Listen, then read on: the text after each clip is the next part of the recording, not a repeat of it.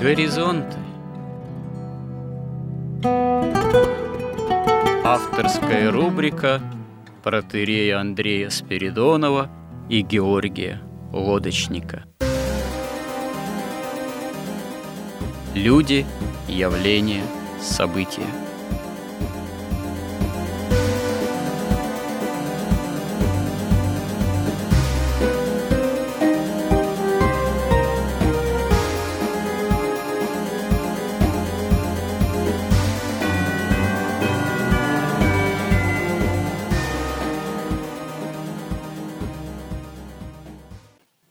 Добрый день, уважаемые радиослушатели.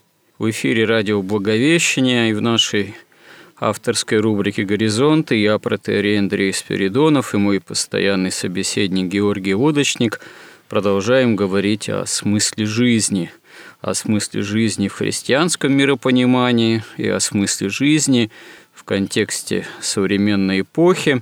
И подошли мы к теме о страстях, об аскетике – о страстях, потому что это то, что препятствует такой серьезной, осмысленной христианской жизни.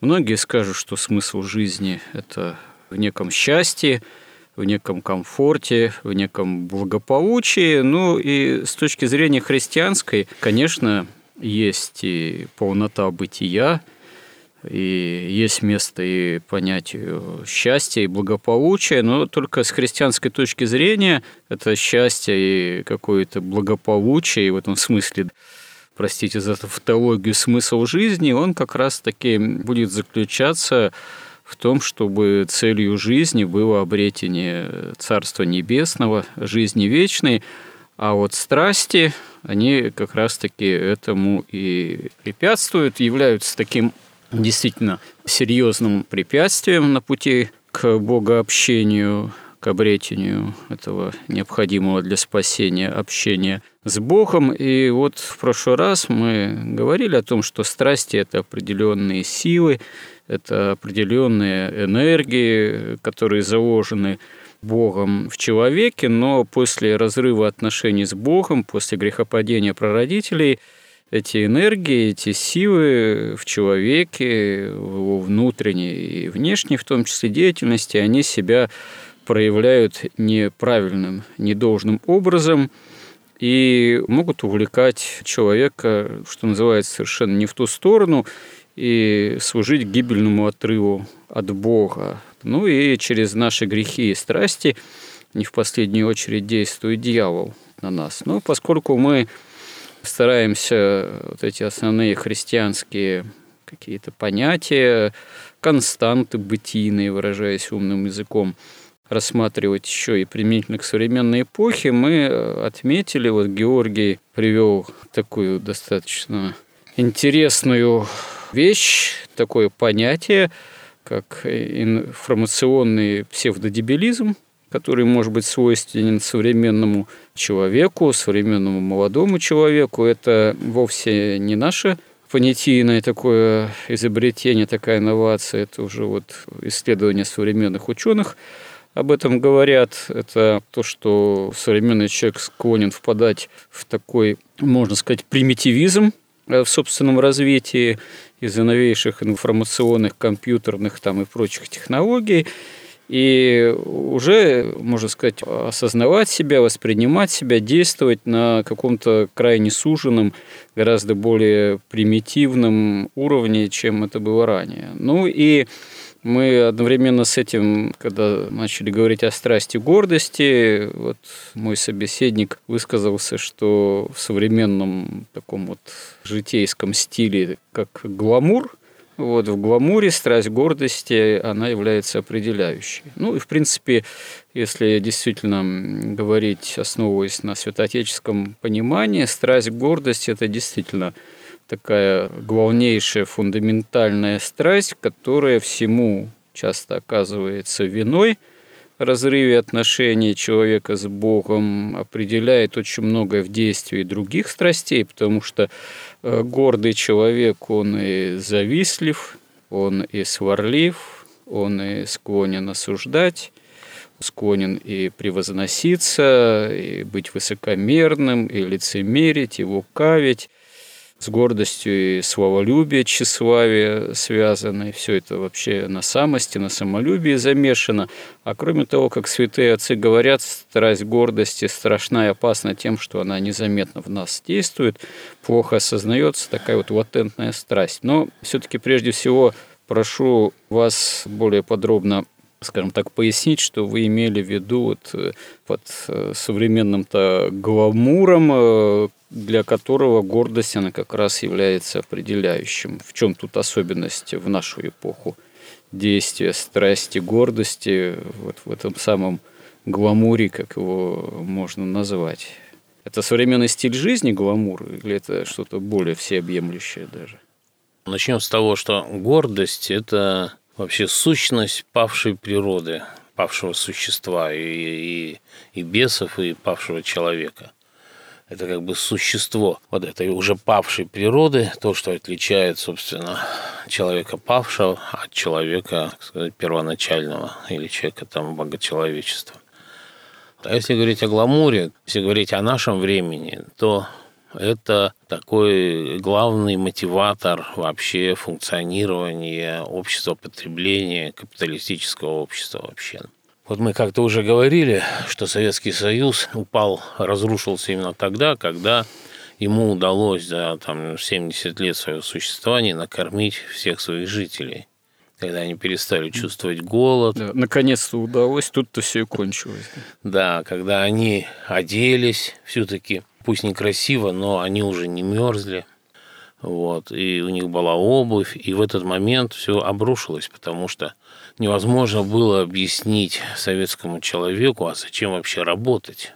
Потому что, ну, как бы все уже есть, собственность иметь все равно нельзя, собственность это что-то такое капиталистическое, ужасное. И получался какой-то замкнутый круг, потому что, ну, сытый человек начинает задумываться как раз о смысле жизни – Зачем он вообще живет, зачем он работает. Пока он вечно голоден, он думает только о том, как поесть.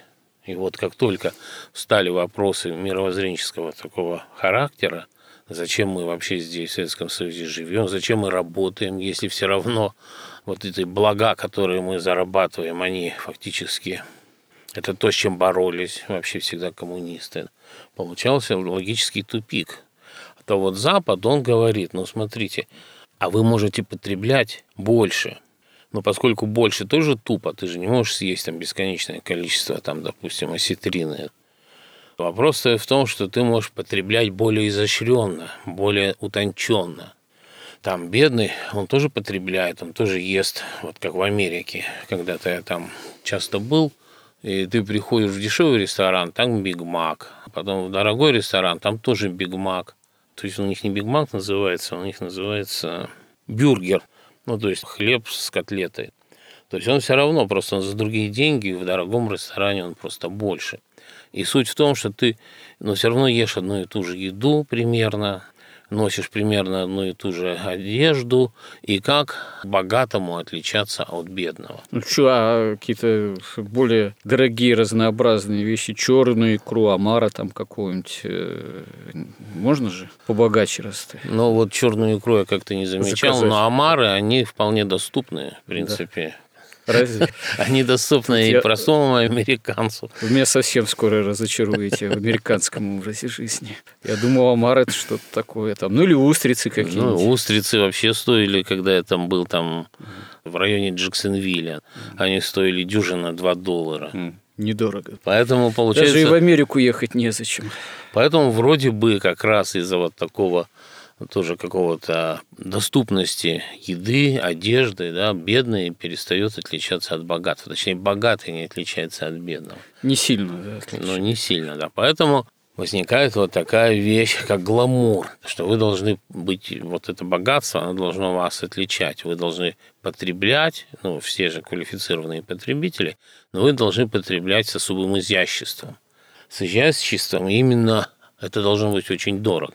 Ну, потом же какие-то еще для особо богатых там или продвинутых там или политиков есть же какие-то эксклюзивные услуги. Вон только и слышишь что-нибудь, какой-нибудь скандал там с каким-нибудь Клинтоном там или кем, какие-то там самолеты для оказания особых услуг. Это ж не для всех, это уже, это же как раз такой уже гламур получается для особо в кавычках, так сказать, одаренных там или продвинутых, это же все-таки тоже что-то есть отличное.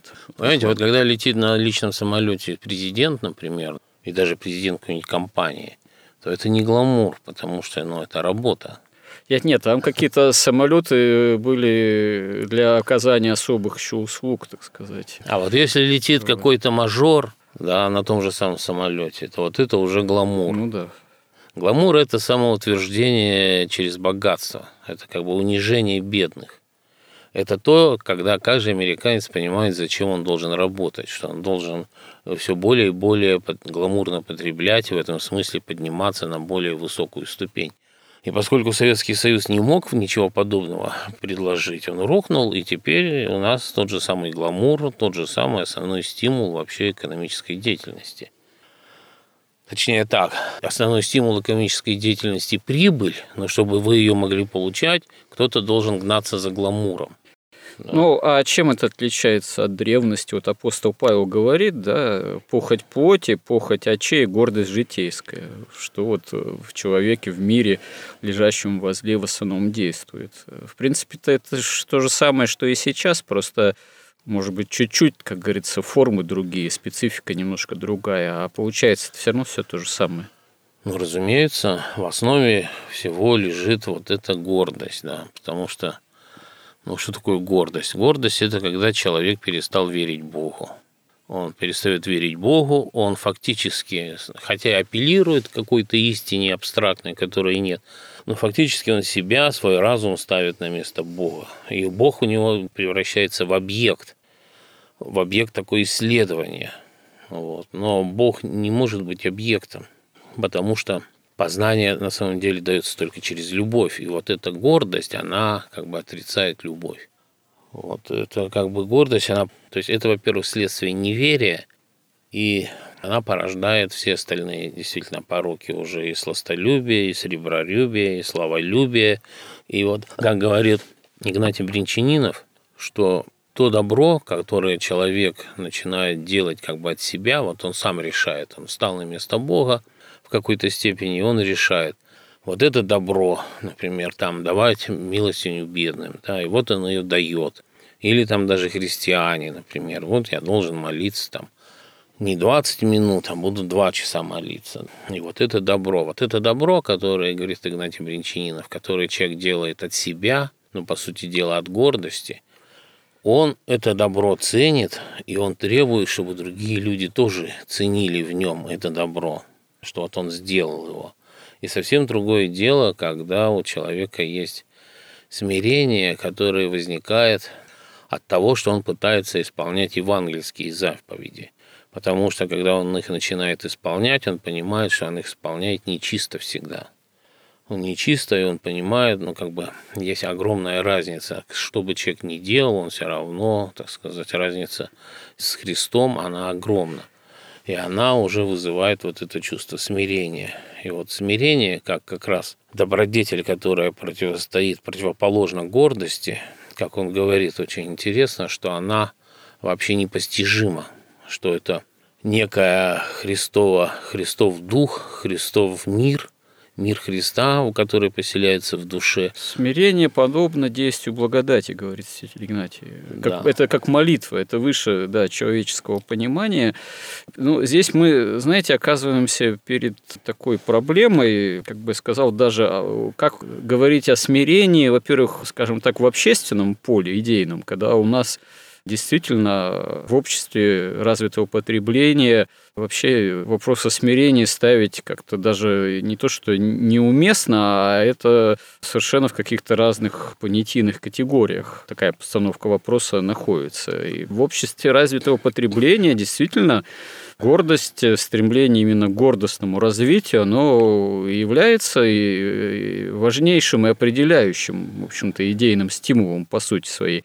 А тут церковь о каком-то смирении говорит. Вот э, как это вообще одно с другим может сочетаться или там коррелировать, если мы, получается, говорим совершенно тогда на разных языках с этим самым внешним обществом. Это раз. А во-вторых, эм, вообще даже если вот в такой практике внутри христианской, внутри церковной жизни ставить вопрос о смирении, здесь тоже начинаются, скажем так, в устроении духовной жизни определенные тоже свои сложности, потому что ведь из опыта жизни подвижнической известно, что сам подвиг христианской по формам видимой христианской жизни, он, э, если берется без рассуждения, без должного, скажем так, опытного духовного руководства, он может быть ведь гордостным. Можно взять на себя подвиг совершенно непомерный. Вот по гордости можно на этом очень серьезно, как говорится, поломаться. То есть в плане-то гордости как раз-таки даже и христианина подстерегают серьезные опасности, если он, его духовная жизнь будет недолжным образом устроена. А что взять с человека не христианина, или только не знаю, мало верующего или еще не разбирающегося в этих вопросах, хотя считающего, может быть, себя там по факту крещения или христиански ориентированным. Вот как здесь в наше время быть с этим, в общем-то, комплексом целым, можно сказать, или непонимание вообще вот этих э, важнейших, в каком-то смысле, по-своему сложных вопросов, тем более если, допустим, нет должного духовного руководства. Опять же, какого духовного руководства? В идеале духовное руководство – это когда опытный старец и несколько учеников, и вот они у него в послушании, и он их там одному такое послушание, одному там капусту вверх корнем сажать, другому суховую палку поливать, и так вот их смиряет. Но в наше время это как чаще всего не вполне возможно. Как тут вообще ставить вопрос о борьбе со страстью гордости, там, достижения смирения и в условиях современного гламура окружающего, и в условиях отсутствия часто такого опытного святоотеческого руководства. Вот э, даже не один вопрос, но это проблема-то серьезная. Как говорят святые отцы, Христос, Он один и тот же, и ныне и присно, и во веки веков.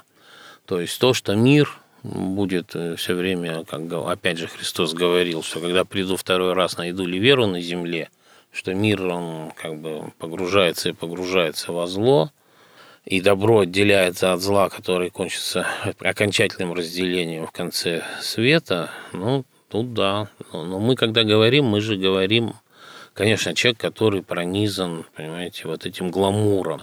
Или взять, например, вот современную психологию – она вообще, ну, как бы учит гордиться собой, гордиться своими достижениями. Она считает, что если человек там не гордится, значит, он как бы психически нездоров. А это психологи так работают с людьми.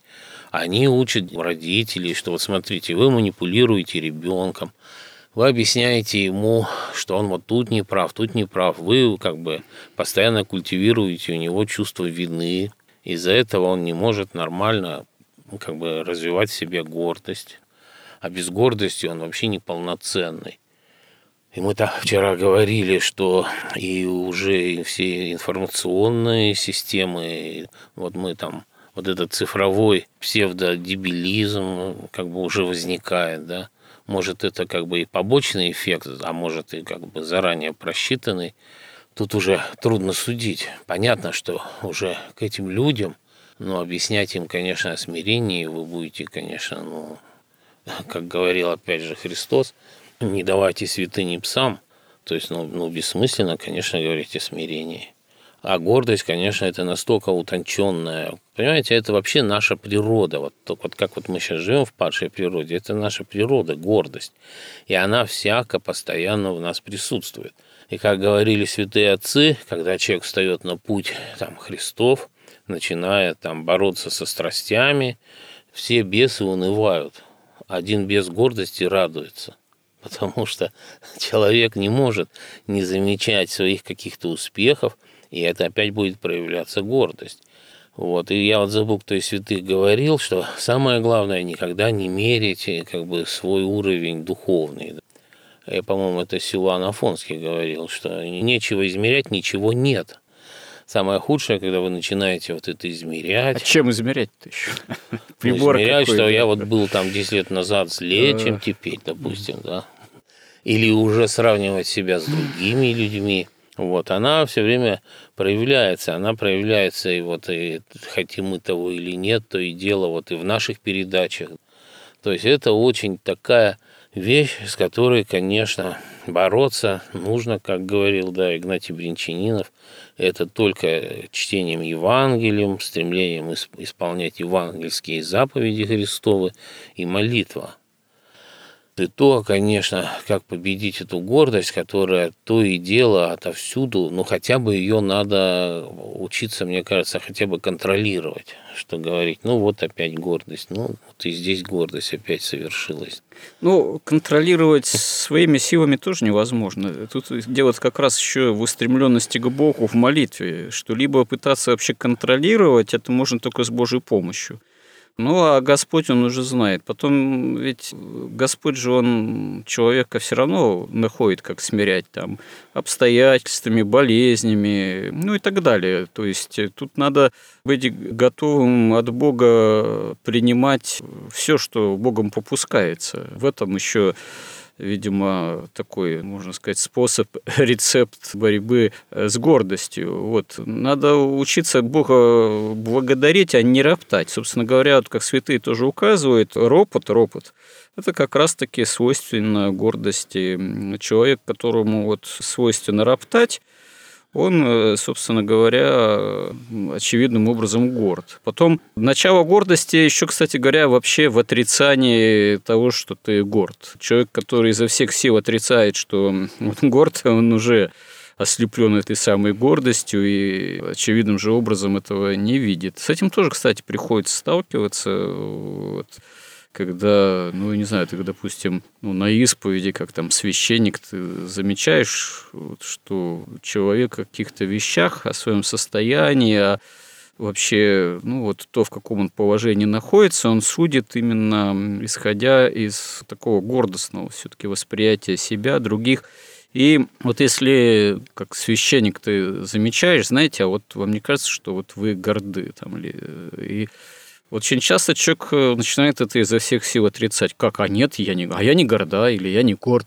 Ну и тогда уже становится очевидно, что тут действительно тоже проявляет себя как корень многих зол или всех зол. Это вот самая гордость. Но вот, к сожалению, иногда это действительно другому человеку крайне сложно объяснить, на это указать. А хуже того, самому себе, наверное, трудно на это вот указать э, вот и самому себе это объяснить. Вот. Но это, опять же, вот в плане, скажем так, духовных практик, в плане вообще постановки такой аскетической, молитвенной, покаянной задачи, это один вопрос. А вот применительно к этому самому идейному-то гламуру, вот тут еще тоже вопрос, как э, действительно с окружающим миром-то общаться в этом плане. Все-таки церковь у нас пока какую-то определенную идейную силу в обществе имеет, но Общество у нас, хотя мы об этом говорили, но, повторюсь, и отрицает, что у нас общество имеет какую-то ярко выраженную или сформулированную, или конституционно определенную направленность идейную, но, тем не менее, то, что у нас вот все-таки определенные идейные направления общества развитого потребления уже не первое десятилетие как победили, оно вот этот самый гламур, который является вот таким именно идейным составляющим в обществе, я уже повторяюсь, он ну, это же и определило. И вот теперь мы, как христиане, допустим, пытаясь определить какие-то все-таки попытки, совершая какие-то идейные вещи в общественной жизни или повлиять на них – мы вот с этим гламуром-то дело и имеем. Вот все-таки а как сформулировать, что мы можем сформулировать в противовес этому гламуру? Допустим, мы говорим, ну хорошо, мы не претендуем, и, в общем-то, нужды нет, скажем так, на то, чтобы у нас вот общество, государство было в собственном смысле прямо там религиозным, прямо православным. Да, у нас, допустим, общество секулярное – но при всем при том оно какие-то должно иметь идейные ориентиры. Ну, было бы неплохо, если бы оно было как-то христиански ориентированным все-таки, без какого-то принуждения, там быть православными, там выцерковленными, христианами. Да нам, собственно говоря, как современным христианам это и не надо, вот такое принуждение, да зачем? Уже проходили мы все это, и ни к чему хорошему это тоже обязаловка какая-либо не приводит. Но, с другой стороны, когда мы сталкиваемся с этим вот самым идейным гламуром, мы же должны ему вот тоже что-то сформулировать и противостоять? Как мы должны вот объяснять, что все-таки иметь во главу угла своей жизни вот этот гламур, что он в этом смысле плох? Когда общество говорит, а нет, а это вот главная цель существования современного общества, это самый гламур. То есть будем есть, пить и веселиться, ибо завтра умрем. Это же идет прямо в разрез вообще с христианским миропониманием все-таки. Ну, во-первых, тот, для кого гламур – это смысл жизни, он, по сути, раб лампы, да? То есть он раб. Вот вообще гордость, она вводит человека в прелесть. А прелесть – это, опять же, как говорил Игнатий Бринчанинов, это поражение природы человека ложью. Поэтому вот эта вот цель самоутвердиться в гламуре через богатство, она ложная цель, да, потому что она все равно, но она дает какое-то Понимаете, вот человек купил новую там гламурную машину, да, одел новую гламурную одежду.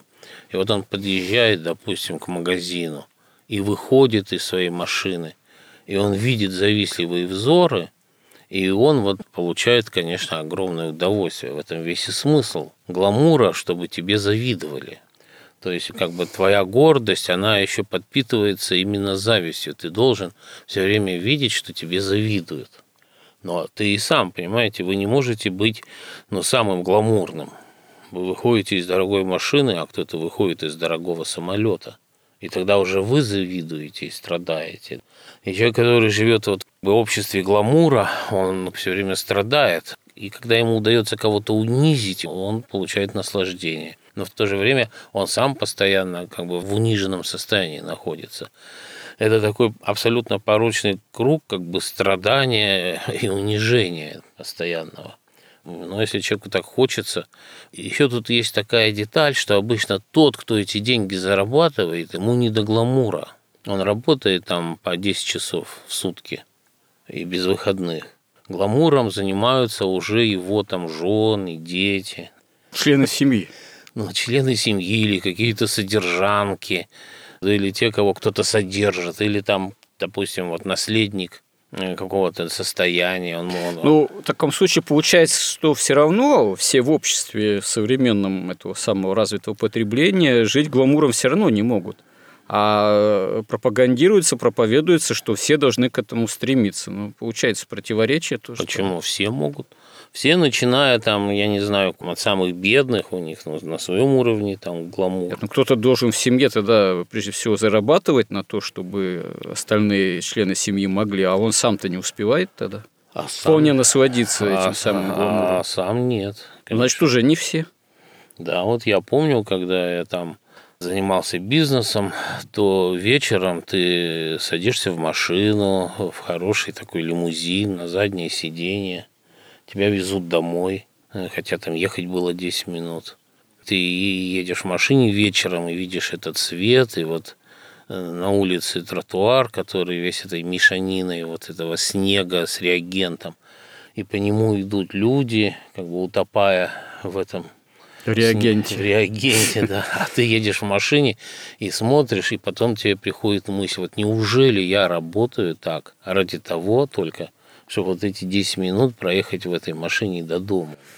Стоит ли это вообще mm. того? Поэтому это, конечно, абсолютно такое ложное направление. Но это дорога в ад просто. Это вот вся система, она же вместе, все это согласовано. Вот эти вот все, начиная от мультиков, когда у человека... Ведь гламур, он как бы противоречит вот э, цивилизации смыслов. Вам не надо понимать никаких смыслов, вам надо понимать только стоимость. И вот даже я, например, разговариваю там ну, с молодежью, они как говорят, вот он пришел, у него там очень дорогая куртка. Они не говорят, она красивая, они как-то еще могут определять, дорогая она или недорогая. Угу. То есть у них наметом взгляд, или они постоянно читают там рекламу, ценники, ходят в магазины и видят, значит, что дорогое, что недорогое. И это для них какая-то просто становится вот как раз смыслом жизни. То есть этот гламур, он заменяет смысл жизни полностью. Он заменяет и смысл жизни, он вообще заменяет смысл всего. Смысл – это слово, а остается только цифра – такая какая-то вещь. Ну, заканчивается престижным местом на кладбище и памятником тоже гламурным, наверное, да? Это же входит, как тебя потом погребают, до какого месте и какой памятник ставят? Это уже последняя заключительная точка в гламуре или еще что-то есть? Ну, конечно, это заключительное. Просто потом гламур, понимаете, он же не дает, душа же, она все равно голодает она мучается. Нельзя гламуром ее удовлетворить ну, окончательно. Ну, приходится тогда кокаин. А, ну да, это тоже гламур, да. Кокаин и, да, потом кладбище. В принципе, такой путь. А после кладбища в ад. Ад как последняя заключительная часть гламура, так получается. Что... Ну, По да. скриптум. Но, в принципе, я уже говорил, мне кажется, что такой человек, он особо и не, ни разницы не заметит. Ну, как святые отцы говорят, что человек, не имеющий веры и живущий по страстям, это уже живой такой мертвец, так сказать. Он уже при жизни мертв духовно и при жизни становится добычей ада. Да, как Макарий Великий писал, что вечная смерть, она, мы носим его в своем сердце. Ну, это даже, кстати, у Данте есть, когда он там встречает, когда ему проводят по глубинам адским, он там встречает каких-то персонажей, кого-то из персонажей, кого он еще на земле заставал в живых, и вдруг он его встречает там в этом аду. Вот, оказывается, тот э, при живом теле уже душой там еще авторы средневековые, возрожденческие, наряду со святыми отцами такую возможность печальную отмечали. Понимаете, вот если вы будете говорить вот с таким человеком гламура, ну там о, о смысле жизни, там о Боге, там о смирении, о чем-нибудь таком, он будет сначала смотреть просто, а насколько денег вы одеты – Разговор-то вообще невозможен тогда. Ну, он посмотрит, и смотря как вы одеты. Mm. Если вы одеты беднее его, но он будет думать, ну, понятно, а что тебе еще говорить, да. Ты таким образом, значит, свою бедность пытаешься оправдать. Ну да, ты пытаешься, да, накормить свою гордость через вот такие вот слова, да. Вот денег-то нет у тебя, а что тебе остается? Смирение пачу гордости. Да. А если ты будешь одет богаче, чем он, но он может подумать, что это такое дополнительное, такой уже супер гламур, такое уже издевательство над ним уже совсем, да. Mm. И будет говорить, а как же ты говоришь о смирении, ты посмотри, сколько на тебе денег одето. Да, в общем, печальная картина в плане вообще возможности вести разговор на эту тему, что называется, с представителями гламура. Получается, что действительно Здесь, э, если даже пытаться какой-то разговор вести, полемику, мы будем все равно говорить на совершенно разных языках. И понимания, скорее всего, возникать не будет. Это, в общем, да.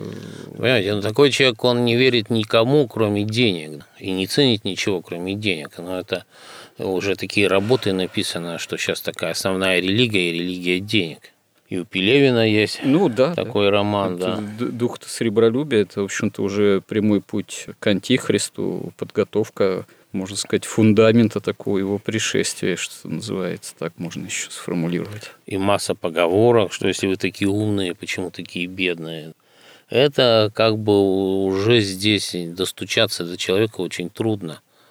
Но если только он попадет в какие-то там трудные обстоятельства жизненные или что-то с ним произойдет ну, такое да. и, и лишится своего гламура, да, почему-либо. Ну, или, может быть, ему станет не до гламура, потому не что до гламура. Реальность, она ведь никуда не пропадает, она всегда может вторгнуться в твою жизнь. Поэтому Хоть там, конечно, у них и глубоко эшелонированная оборона, там, конечно, простроена в этой религии денег но тем не менее. Ну, видимо, здесь как раз-таки и возникает вопрос об осознании реальности, как э, в эпоху гламура, человеку, который, обществу, которое этим начинает жить, э, в это погружаться, как с Божьей помощью или попущением Божьим, или промыслом Божьим, э, вот, к осознанию реальности, а не просто гламурности своего существования подойти. Ну что ж, я думаю, мы еще не закончили обсуждать тему о смысле жизни и о действии страстей на современного человека, поэтому еще Бог даст, продолжим ее в следующий раз. Храни Господь. Горизонт на радио Благовещение.